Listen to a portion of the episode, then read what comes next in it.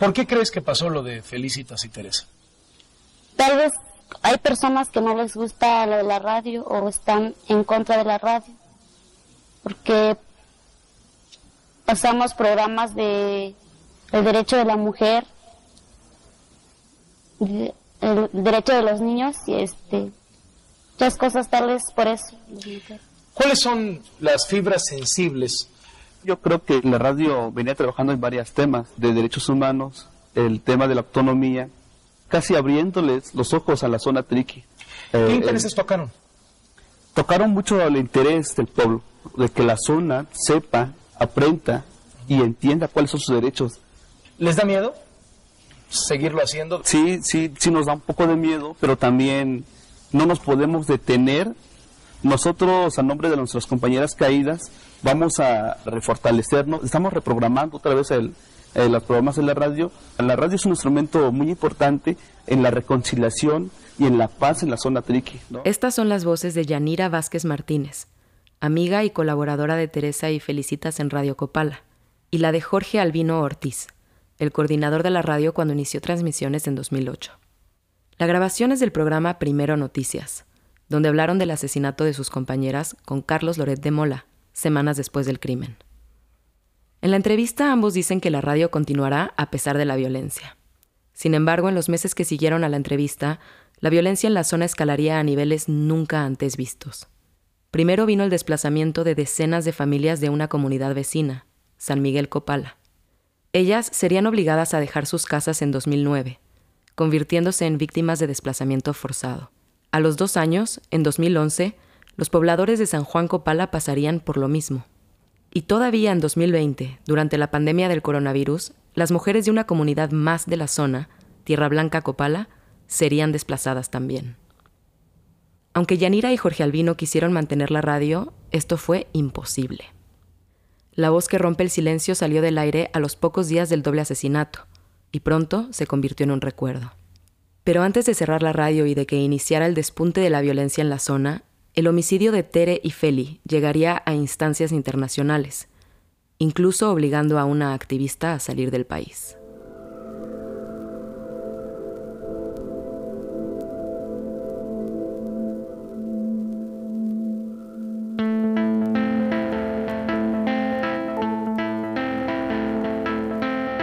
Yo soy Alejandra Ibarra Chaul y esto es Voces Silenciadas, un podcast de defensores de la democracia. Esta es la segunda temporada y este episodio es La voz que rompe el silencio, segunda parte.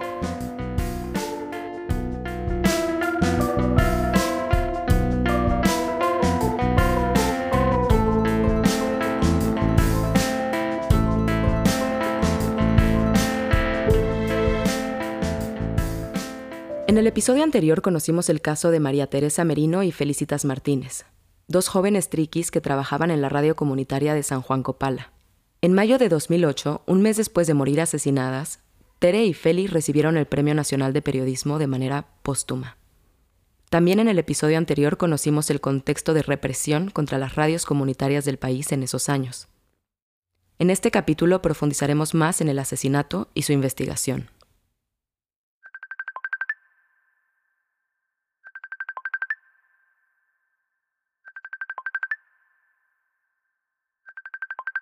Eh, cuando empezamos con el proyecto de la radio, ya estaba eh, trabajando el municipio autónomo de San Juan Copala y yo era el vocero del presidente. presidente. Él es Jorge Albino en el presente.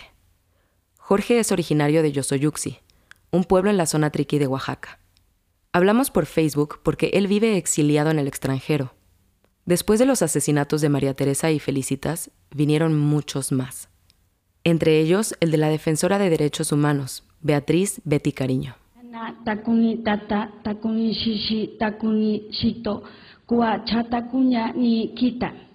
Esa es la voz de Betty en un evento en Irlanda antes de su muerte. Las piernas bien firmes sobre el suelo, la cabeza erguida, digna, la mente fría y el corazón ardiente. Hermanas y hermanos, por mi voz habla la voz de las hermanas y hermanos de mi pueblo Ñusabi.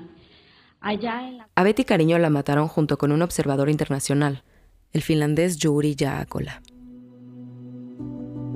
Soy Eve Jaakkola, madre de Yuri Jaakkola, quien fue asesinado con Betty Cariño 2010 en Oaxaca, en México, en una caravana humanitaria que se dirigía al pueblo indígena que se llama San Juan Copala. Pero antes de que sucedieran esos homicidios en 2010, Jorge estuvo involucrado en el proyecto de la radio. Regresemos a 2008. Imaginen San Juan Copala en ese entonces. Era un municipio que acababa de autoproclamarse autónomo, lleno de esperanza y empuje político. Era un pueblo de apenas 800 personas, con una iglesia azul en el centro del pueblo rodeado de montañas verdes con manantiales. Algunos edificios se podían ver abandonados con impactos de balas en las paredes. También había carteles colgados en las casas por las organizaciones políticas en conflicto en la región. Recordando esos momentos, Jorge nos cuenta que él fue vocero del presidente municipal de San Juan Copala porque el presidente no hablaba español. Jorge, siendo bilingüe en triqui y español, lo ayudaba a traducir. En ese contexto se proponían muchas cosas para fortalecer al municipio autónomo. Era necesario un proyecto de cambio, ¿no? Entonces nosotros hicimos varias propuestas. Y muchas de las propuestas eran impulsadas por mujeres. Por ejemplo, ellas tradujeron documentos como la Ley Revolucionaria de las Mujeres del EZLN al triqui. Otra de esas propuestas fue... La voz que rompe el silencio, la radio. Se platicó más el proyecto de la radio. Para la sorpresa de Jorge y los demás, quienes se interesaron en la radio fueron mujeres jóvenes. Eh, fíjate que lo más importante de las compañeras rompieron la barrera de no casarse tan joven, ¿no? Estas compañeras eran precisamente María Teresa y Felicitas. Y para Jorge lo más impresionante de ellas, al principio al menos, era que habían decidido o logrado no casarse jóvenes. Lo mismo que nos había contado la periodista Diana Manso en el episodio anterior. Sí, fíjate que las mujeres indígenas, triquis, son, siempre han estado sometidos, ¿no? Es decir, las mujeres a los 15, 16 años ya las casan, ya les buscan marido. Ahí ya ellas completamente pierden, ya no tienen esa voz, voz libre de, protestar, de hablar o de o ser libres. Pero Tere y Feli eligieron otro camino. La más pequeña de la, de, la radio era Felicitas Martínez con 20 años. Y después de ella venía su amiga. Este, Teresa Bautiza con 24 años. Dice Jorge que entre las dos se complementaban mucho. Por ejemplo, Felicitas estudió la secundaria y un poco la prepa, no la terminó, pero ya tenía una idea, ya escribía, ya manejaba la computadora, ya... Mientras que María Teresa no. Ella no estudió y lo que la caracterizaba era que tenía un discurso feminista muy auténtico. Decía las cosas que salían de su corazón, de, cómo convencerlas o, o explicarles que las mujeres no son un objeto más, ¿no? Y sus personalidades también se complementaban. Jorge las recuerda así.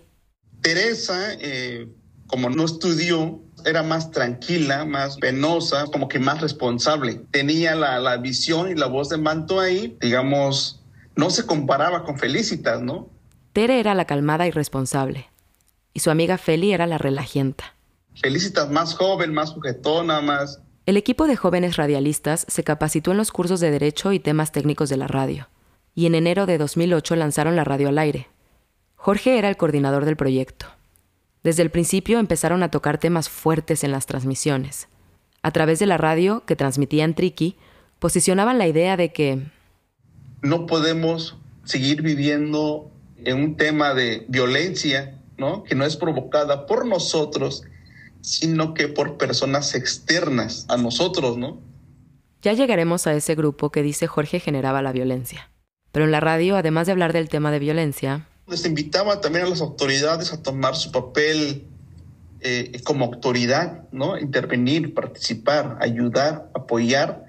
Y buscaban que toda esa efervescencia de ideas se aterrizara en temas de, de diálogo y buscarle una forma de dar justicia y seguir trabajando por la paz en la región.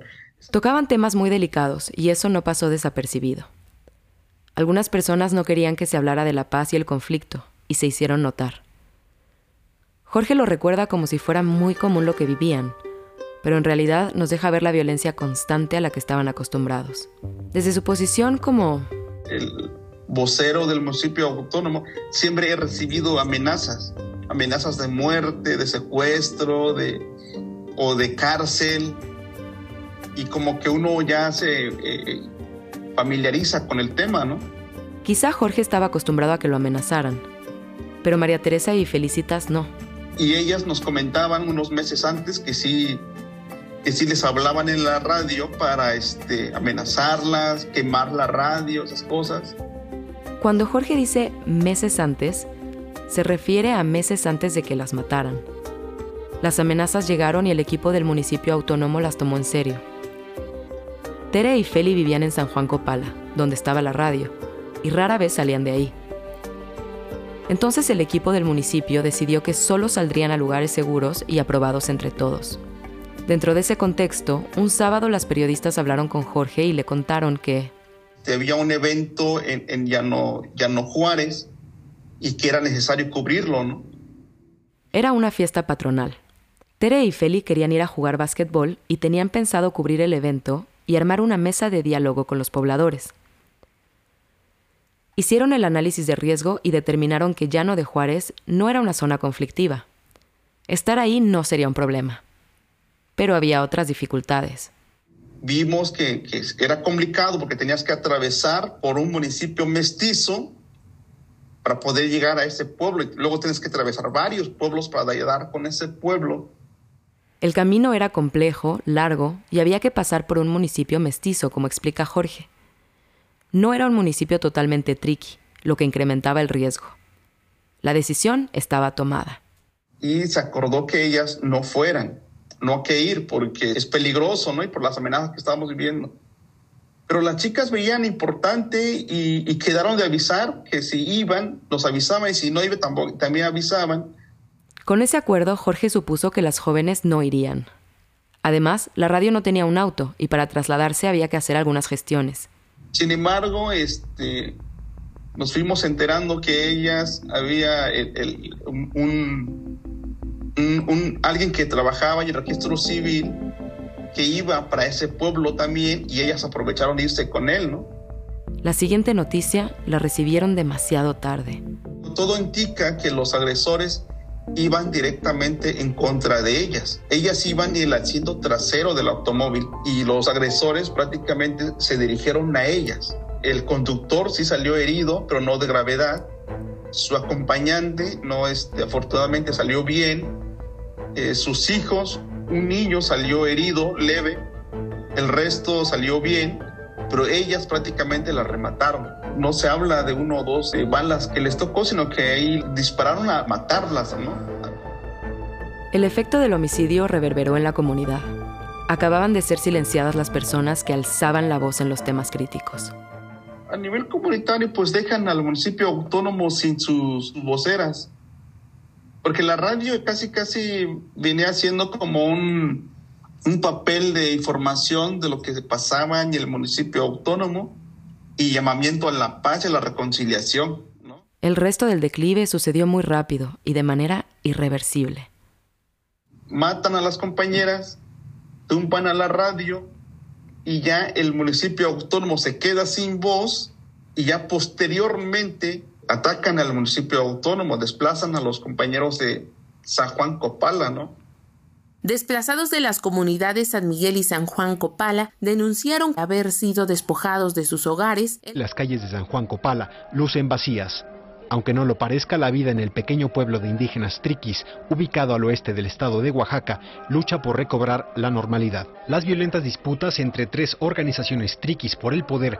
Pues estamos aquí en el plantón, nos plantamos hace un mes, este, porque pues los problemas de nuestro pueblo, del municipio de San, San, Juan Copala, pues empezó todo el 8 de diciembre del 2009, pues porque este un grupo de, de paramilitares enviados de, del gobierno pues nos atacaron, los, todo empezó ese día cuando sucedió eso, pues empezaron ellos a esa misma noche, empezaron a balasear las casas, empezaron a este, andar en las calles con sus armas, empezaron a tapar la carretera, Siempre hemos pedido desde que el gobierno del estado garantice la seguridad para regresar, regresarnos a San Juan Copala.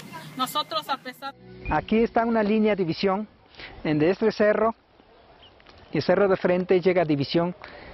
Aquel lado está, está gobernado por, por dirigente de Mul o pueblo de Mul, y por este lado, gobernado nosotros los municipios autónomos, pensamos que en Medio Oriente había un muro o había también divisiones así entre los, entre los palestinos y israelistas.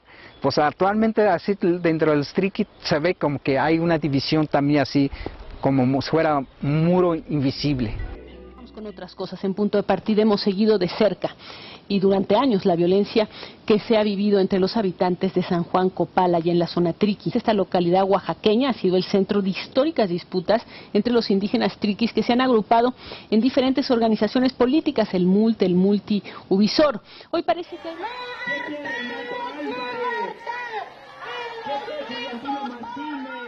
Dos años después del asesinato de las periodistas habían sido desplazadas más de 150 familias de San Juan Copala. De los grupos políticos de la región, el MULT, el Multi y el Ubisort, hablaremos más adelante, después de una pausa. Defensores de la Democracia es una organización que trabaja para prevenir la violencia contra periodistas. Preservamos el trabajo de periodistas locales y creamos nuevas narrativas para contribuir a procesos de memoria y verdad. Consulta nuestro trabajo en la página www.defensoresconx.org. También puedes seguirnos en Instagram y Twitter en arroba ddld-mx.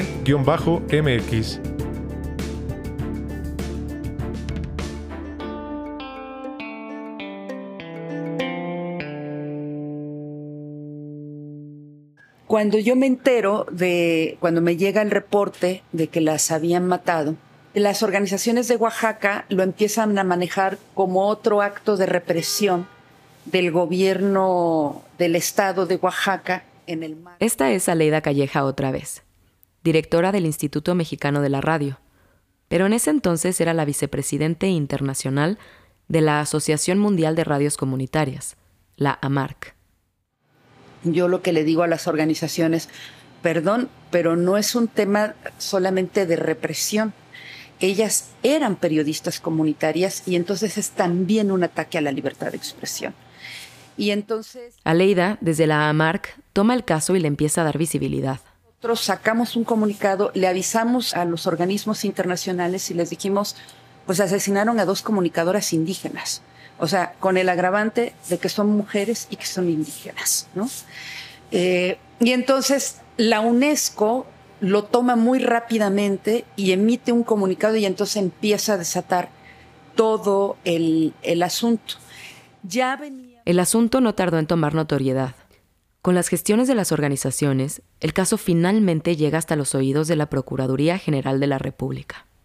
Cuando nosotros hacemos la denuncia para pedir que además se hiciera toda la investigación, se encontrara a los eh, responsables materiales e intelectuales, pero el caso no se investigaba y parecía que las autoridades no lo tomaban en serio.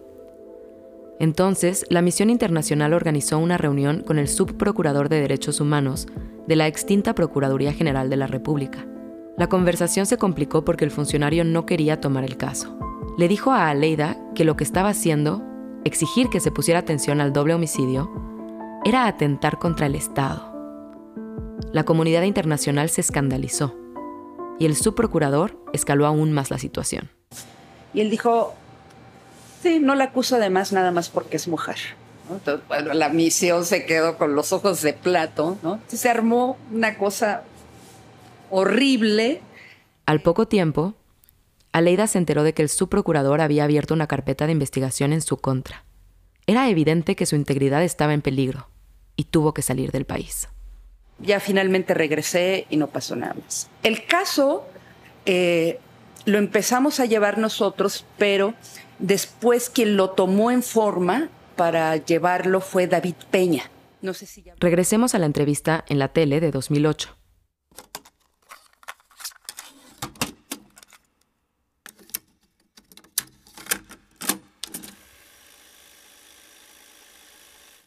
David Peña es el abogado que lleva el caso. ¿Cómo va? ¿Cómo va el proceso? ¿Confían en las autoridades?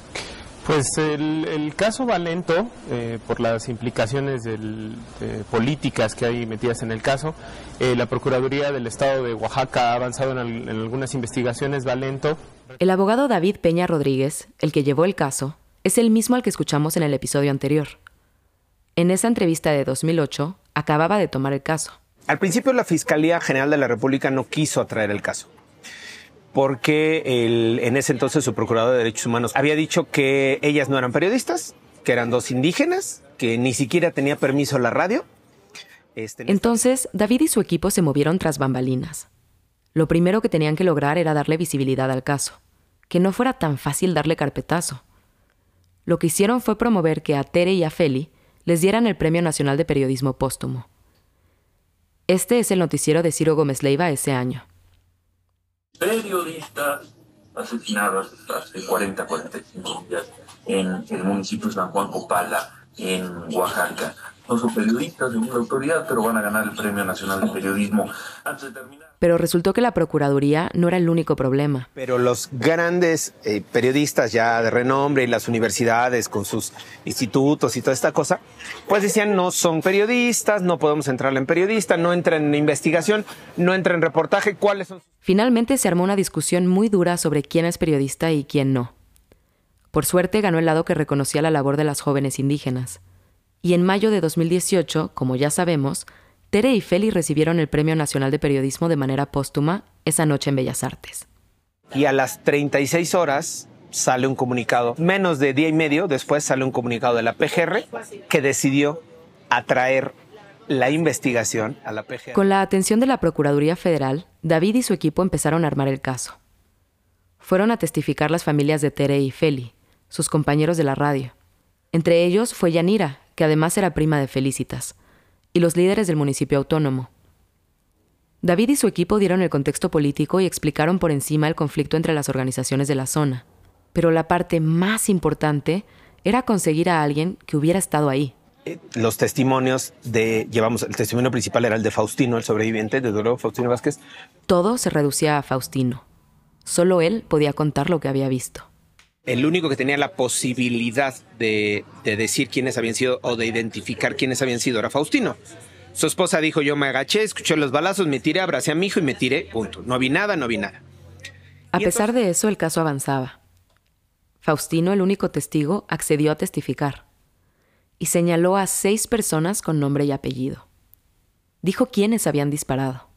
Particularmente la PGR dice, pues con el testimonio y la imputación directa, o sea, me están dando todos el contexto, que hay un grupo que se llama MUL, que es contrario a este grupo que está en el municipio autónomo.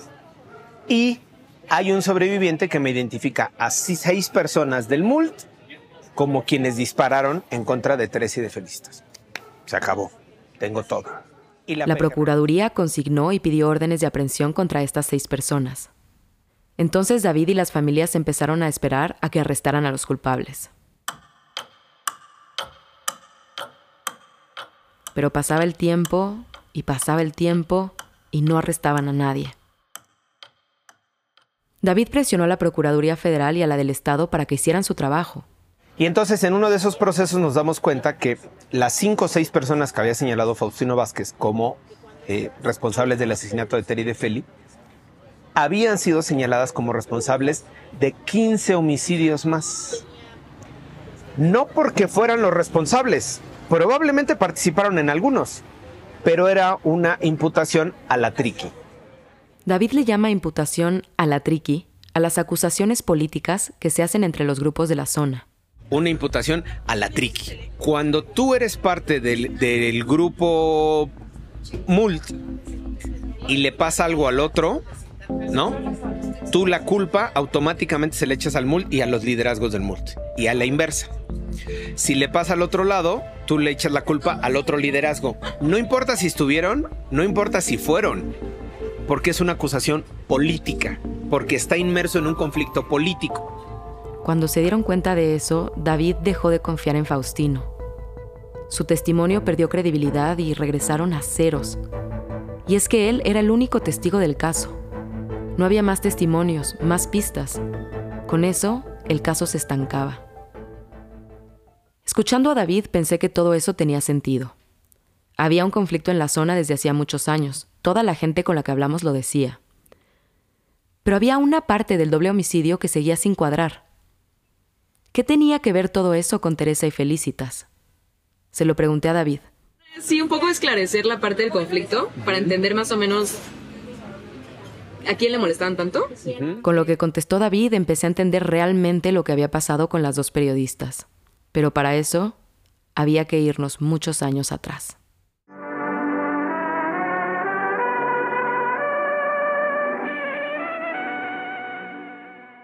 A finales de los años 70, en la zona Triqui se vivía eh, lo que se vivía en muchas comunidades indígenas.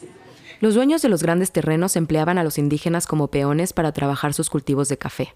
Eh, particularmente en la zona se dio un proceso de que había terratenientes, había caciques que eran muy sanguinarios con los indígenas. Eran, los tenían en condiciones prácticamente de esclavitud. Hacia finales de los años 70, un grupo de indígenas se organizaron y decidieron rebelarse contra el cacique. Pero él respondió con fuerza. Contrató a un grupo armado. Se le llaman las Guardias Blancas, que eran estas, esta suerte de pistoleros este, privados que protegían a los terratenientes y a los, a los hacendados y a toda esta gente. Y los hacendados, con las Guardias Blancas, se fueron contra los peones que se habían rebelado. Literalmente eh, desaparecieron a varios, asesinan a un par y con eso pues bajan la digamos bajan cualquier intento de, de insurrección de rebelión con la represión de las guardias blancas varias comunidades indígenas de la zona se reunieron y empezaron a discutir qué podían hacer. Rebelarse no porque los matarían pero tampoco podían seguir viviendo esclavizados. Entonces organizaron lo que se conoció como el club. El club era literal ellos decían eh, nos vamos a reunir al club para tomar. Ese era el pretexto, pero en realidad se reunían para organizar cómo se iban a defender de los caciques y cómo se... Poco a poco más gente empezó a unirse al club. Pasó un año, después dos. Se sumaba más gente. Y cuando habían pasado cuatro años, a principios de los 80, decidieron que necesitaban ayuda. Ese club pide apoyo al que era el único municipio eh, de izquierda en México, que era Juchitán de Zaragoza, en Oaxaca. Juchitán había ganado las elecciones con un proyecto de izquierda y había derrotado por primera vez al Partido Revolucionario Institucional, el PRI, con una coalición que se llamó la Coalición Obrera Campesina Estudiantil, la COSEI. Entonces, los triquis del club buscaron a la gente de la COSEI y les pidieron asesoría política. Con esta asesoría, entre el 80 y 81, crean el Movimiento de Unificación y Lucha Triqui, el MULT. Así nació el MULT, que oímos mencionado en estos episodios. Este grupo tenía una ideología de izquierda, y de izquierda leninista marxista, según cuenta David. Obviamente la formación del MULT no le gustó nada a los hacendados. A finales de 1981, los guardias blancas de, las, de los caciques eh, masacran a líderes del MULT los cazan literalmente en una de las reuniones y llegan y los masacran para acabar con el movimiento. La represión al MULT fue durísima. Podría parecer suficiente para que se desarticularan, pero a pesar de los asesinatos, los triquis se siguieron organizando alrededor del MULT y se empezaron a juntar con otros movimientos sociales. Se organizaron con la guerrilla de la Liga Comunista, con la guerrilla de la Sierra de Guerrero y finalmente con el movimiento zapatista porque una de las debilidades que tenía el MULT era nosotros, las guardias blancas tienen armas y nosotros no. Entonces necesitamos tener armas para defendernos. Y una parte del MUL, el MUL militar o el MUL armado, surge como un grupo de autodefensa. Un grupo de autodefensa frente a las guardias blancas. Así en dos décadas, el MULT pasó de ser un grupo que buscaba sobrevivir a la explotación a ser un grupo político a convertirse en un grupo armado. Ya eran los años 90 y el Ejército Zapatista de Liberación Nacional, el EZLN de Chiapas, había llegado a todos los periódicos del país y a la prensa de todo el mundo. A nivel federal, el gobierno del país estaba preocupado de que lo que había pasado en Chiapas se esparciera como un virus. Y el gobierno empezó a monitorear dónde podía haber otros grupos organizados con armas, para detenerlos. Y detectan entre ellos la zona triqui. Al más puro estilo priista, al igual que hicieron en Chiapas, para que la cuña apriete, dirían en mi pueblo, tiene que ser del mismo palo. El gobierno buscaba quitarle el apoyo popular al MULT. Y lo que dice David aquí es que la mejor manera de hacerlo era con su propia gente. Para detener al MULT y su influencia en la zona, el gobierno ideó un plan. Crea lo que se le conoce como la Unidad de Bienestar Social de la región Triqui, Ubisort. Ubisort se crea para quitarle fuerza al MULT. Y el poder del MULT era la cantidad de gente que los apoyaba, que los seguía y que los protegía. Lo que el gobierno necesitaba era quitarle ese apoyo popular. Y entonces la- el gobierno de Oaxaca les manda dinero a Ubisoft y les dice váyanse a las comunidades, compren a, la gente que dejen el MULT. Apoyos, tractores, este, tortillerías, ganado, con lana, con muchísimo dinero para desfondar o quitarle fuerza al MULT. Pero comprar a la gente para que dejara de apoyar al MULT no funcionó. Entonces Ubisoft decidió conseguir eso que el MULT tenía y ellos no. Armas. Y entonces empiezan los enfrentamientos armados entre Ubisoft y MULT. No solo era por el control político económico para tener a las comunidades como bases de apoyo, sino también por el control armado. Así pasaron 10 años de enfrentamientos entre ambas organizaciones, peleándose por dominar la zona triqui. Con el paso de los años, el MULT empezó a negociar con el gobierno del estado. Si el gobierno quería que no se rebelaran, entonces esperaban recibir dinero a cambio. Por un buen pago podían ofrecer estar calmados. Y entonces el gobierno le empieza a dar también dinero al MULT. Le da dinero a Ubisoft y le da dinero al MULT. Y entonces Hay que recordar que el gobierno de Oaxaca buscaba apaciguar la zona, evitar levantamientos e insurrecciones. Entonces le propone al MULT y a Ubisoft pagarle más a la organización que controle más comunidades. Y al liderazgo del MULT se le ocurrió que había una manera mucho más eficiente de controlar más gente. Y entonces el MULT forma el Partido Unidad Popular, con la lógica de engarzarse en el sistema y recibir más recursos. Y ahí es cuando las cosas se complican todavía más.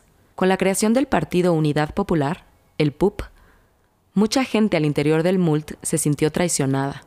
Recordemos que el grupo originalmente se había creado como un movimiento para resistir al Estado, y ahora el MULT quería ser parte del sistema. Cuando se crea el PUP, hay una división fuerte adentro del MULT, se salen varios de los liderazgos naturales del MULT y crean el Movimiento de Unificación y Lucha Triqui Independiente, el MULTI. El Multi nace en el corazón de la zona Triqui, que es la comunidad de San Juan Copala. Al convertirse en una organización independiente y en contra del MULT, San Juan Copala queda geográficamente atrapada. Para salir de San Juan Copala solo hay dos caminos. Uno pasa por Juslahuaca, que era una comunidad controlada en ese entonces por Ubisoft, y el otro camino pasa por Rastrojo, que era una comunidad controlada por el MULT. Y entonces lo que hacen es una alianza entre Ubisoft y el Multi para crear el municipio autónomo de San Juan Copala. Entonces, la conformación del municipio autónomo de San Juan Copala es con liderazgos del Multi y liderazgos de Ubisoft. Recordemos que en esos años fue cuando se aprobó la ley Televisa. Empezó la persecución a las radios. Fue el movimiento de la APO en Oaxaca. Y en San Juan Copala, un grupo de jóvenes empezaron a capacitar para fundar La Voz que Rompe el Silencio, la radio comunitaria que apoyaría la creación del municipio autónomo, el proyecto político del Multi.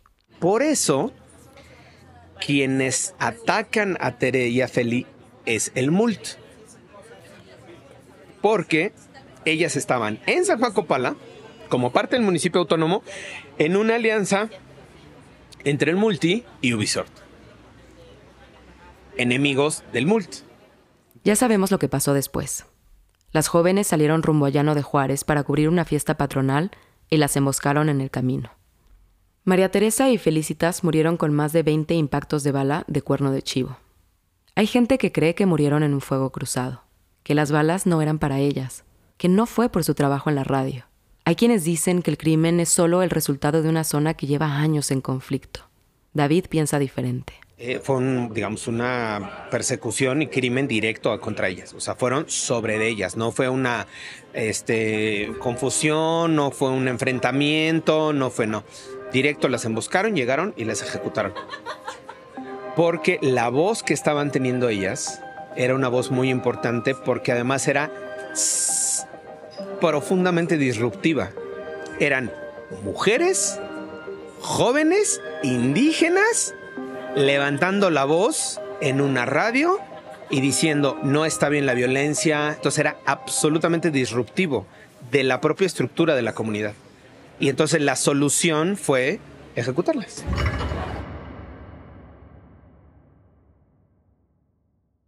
Ahora sí, regresemos a donde estábamos con la investigación criminal.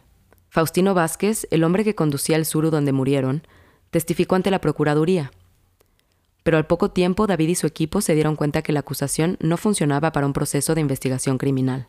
Era una acusación contra el MULT completo, contra sus líderes, y el caso se vino abajo. En una de esas nos aferramos, los detenemos y los metemos a la cárcel, y no son, y no fueron y eh, eh, estaríamos repitiendo una injusticia y estaremos, eh, digamos, sirviendo a los fines políticos de los grupos, no al fin de la justicia o a la finalidad de alcanzar justicia. Y entonces ahí se quedó, el caso se paró, se murió literalmente en el, en el, plazo, en el paso del tiempo. Em, seguramente estará archivado o, en algún cajón por ahí de la PGR este, de Oaxaca, pero pues hasta ahí llegamos. No, A mediados de octubre de 2022 recibimos respuesta de la Fiscalía de Oaxaca en una solicitud de información pública sobre el caso. Decía que la averiguación había regresado al juzgado de Putla Guerrero en Oaxaca el 25 de mayo de 2012 y que desde entonces, hace 10 años, está en la Fiscalía especializada en delitos de trascendencia social. El estatus del caso, dijeron, es reservado.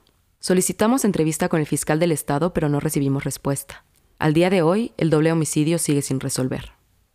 Antes de morir, a las dos periodistas las amenazaron y las intentaron descalificar diciendo que eran muy jóvenes y que no sabían de lo que hablaban. Como respuesta, hicieron un spot que transmitían en la radio. Un spot que, dice David, se convirtió en una especie de presagio. Dice el spot, nos dicen que somos muy jóvenes para pensar. Nosotros les decimos que somos muy jóvenes para morir. ¿Eres profesor o profesora de prepa o universidad en México? Te invitamos a comentar este podcast en clase. A partir de junio podrás encontrar una guía de escucha crítica en nuestro portal. Además, en otoño vamos a lanzar un concurso de ensayo. Invita a tus alumnos a participar. Publicaremos más información a través de Twitter e Instagram en arroba ddld-mx. También puedes escribirnos a contacto arroba ddld.mx para saber más. El impacto de la ausencia de la radio, como dijimos, fue duro. La violencia siguió escalando y continuó esparciéndose hasta la fecha. Hace unos meses hablé con una periodista que cubrió el más reciente desplazamiento de una comunidad de la zona Triqui, la de la Tierra Blanca Copala. A esas familias las desplazaron en 2020, durante la pandemia del coronavirus. Yo soy Isabel Briseño, soy fotoperiodista y colaboro para pie de página, haciendo notas y fotos. Isabel conoció a las mujeres de la comunidad Triqui en el centro de la Ciudad de México en marzo de 2021. Lo que le contaron fue lo siguiente. A finales de diciembre es cuando las empiezan a amenazar.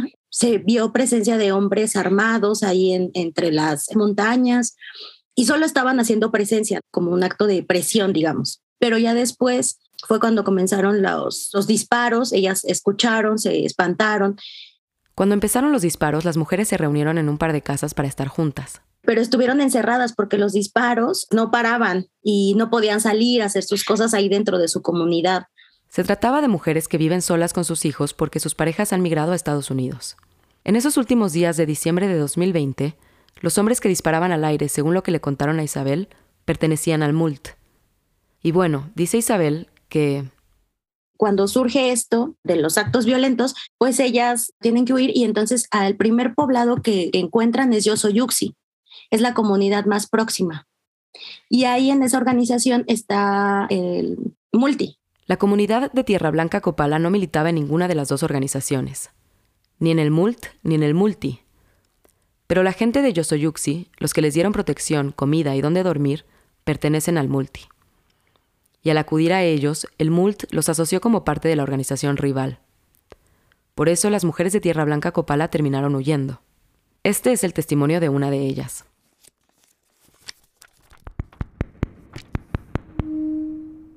Para nosotros el infierno comenzó el 26 de diciembre de 2020. Su nombre es Rocío Aguilar. Es una de las mujeres desplazadas de Tierra Blanca Copala.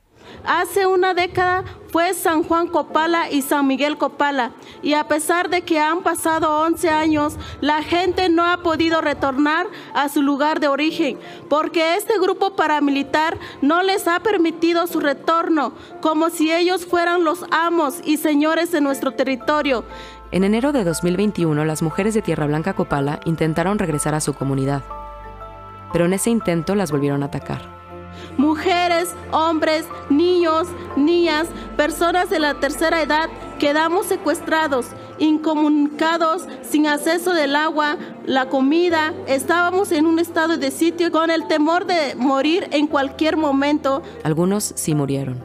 Cinco personas que fueron asesinadas, dos de ellos descuartizados y degollados. Cuando finalmente levantaron el sitio del pueblo, 143 familias lograron escapar. Se desplazaron a la Ciudad de México. Ahí fue que Isabel empezó a cubrir su historia. Después de estar más de un año en el centro de la Ciudad de México, el campamento Triqui fue desmantelado a la mitad de la noche por la policía capitalina. A la fecha, el conflicto en la zona Triqui sigue latente, y cientos de familias de la zona han sido desplazadas por todo el país. El caso de María Teresa Merino Bautista, y Felicitas Martínez Vázquez sigue sin resolver. Su trabajo en la radio comunitaria La Voz que Rompe el Silencio fue breve, pero significativo.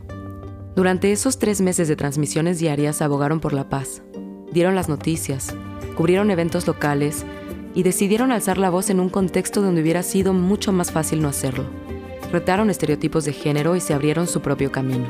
A través de la radio defendieron el derecho de su pueblo a la autodeterminación y la autogestión.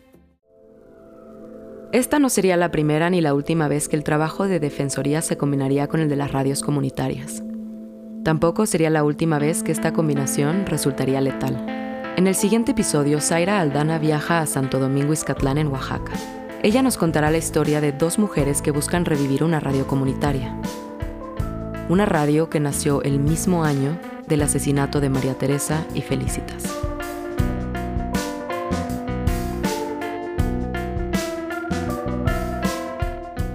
La narración y el guion son de Alejandra Ibarra Chaul. Idea original y dirección de Alejandra Ibarra Chaul. Julio González fue el coordinador de desarrollo y producción. La producción de paisajes sonoros y ambientación histórica son de Sari Benítez, con Julián Pimentel y Carlos Campari como asistentes de producción. Asesoría editorial y de narración por Rosa Amanda Tuirán Grobet. La postproducción es de Antonio Monterroso, de Aura Recordings Guatemala. La música original es de Ana Tuirán. Agradecemos a Fátima Pacheco, Ana Lucía Enriquez Araiza, Valentina Tobón, Sonia Curi, Julián Pimentel, Carlos Campari, Carlos Cardona, Andrea Ceballos, Lidia Vargas, Ana Sofía Osorio, María José Acosta y José Pablo García por la investigación de preproducción dentro del seminario de titulación C Periodismo de investigación aplicado a fallas institucionales del Instituto Tecnológico Autónomo de México, ITAM. La realización de este podcast no sería posible sin el invaluable apoyo de la Fundación Ford. Este podcast fue producido con apoyo de USAID, los puntos de vista de las personas autoras expresadas en este material no reflejan necesariamente los puntos de vista de la Agencia de los Estados Unidos para el Desarrollo Internacional o del Gobierno de los Estados Unidos. Agradecemos a todas las personas entrevistadas por su tiempo y su confianza. Jorge, David, Aleida e Isabel, muchas gracias.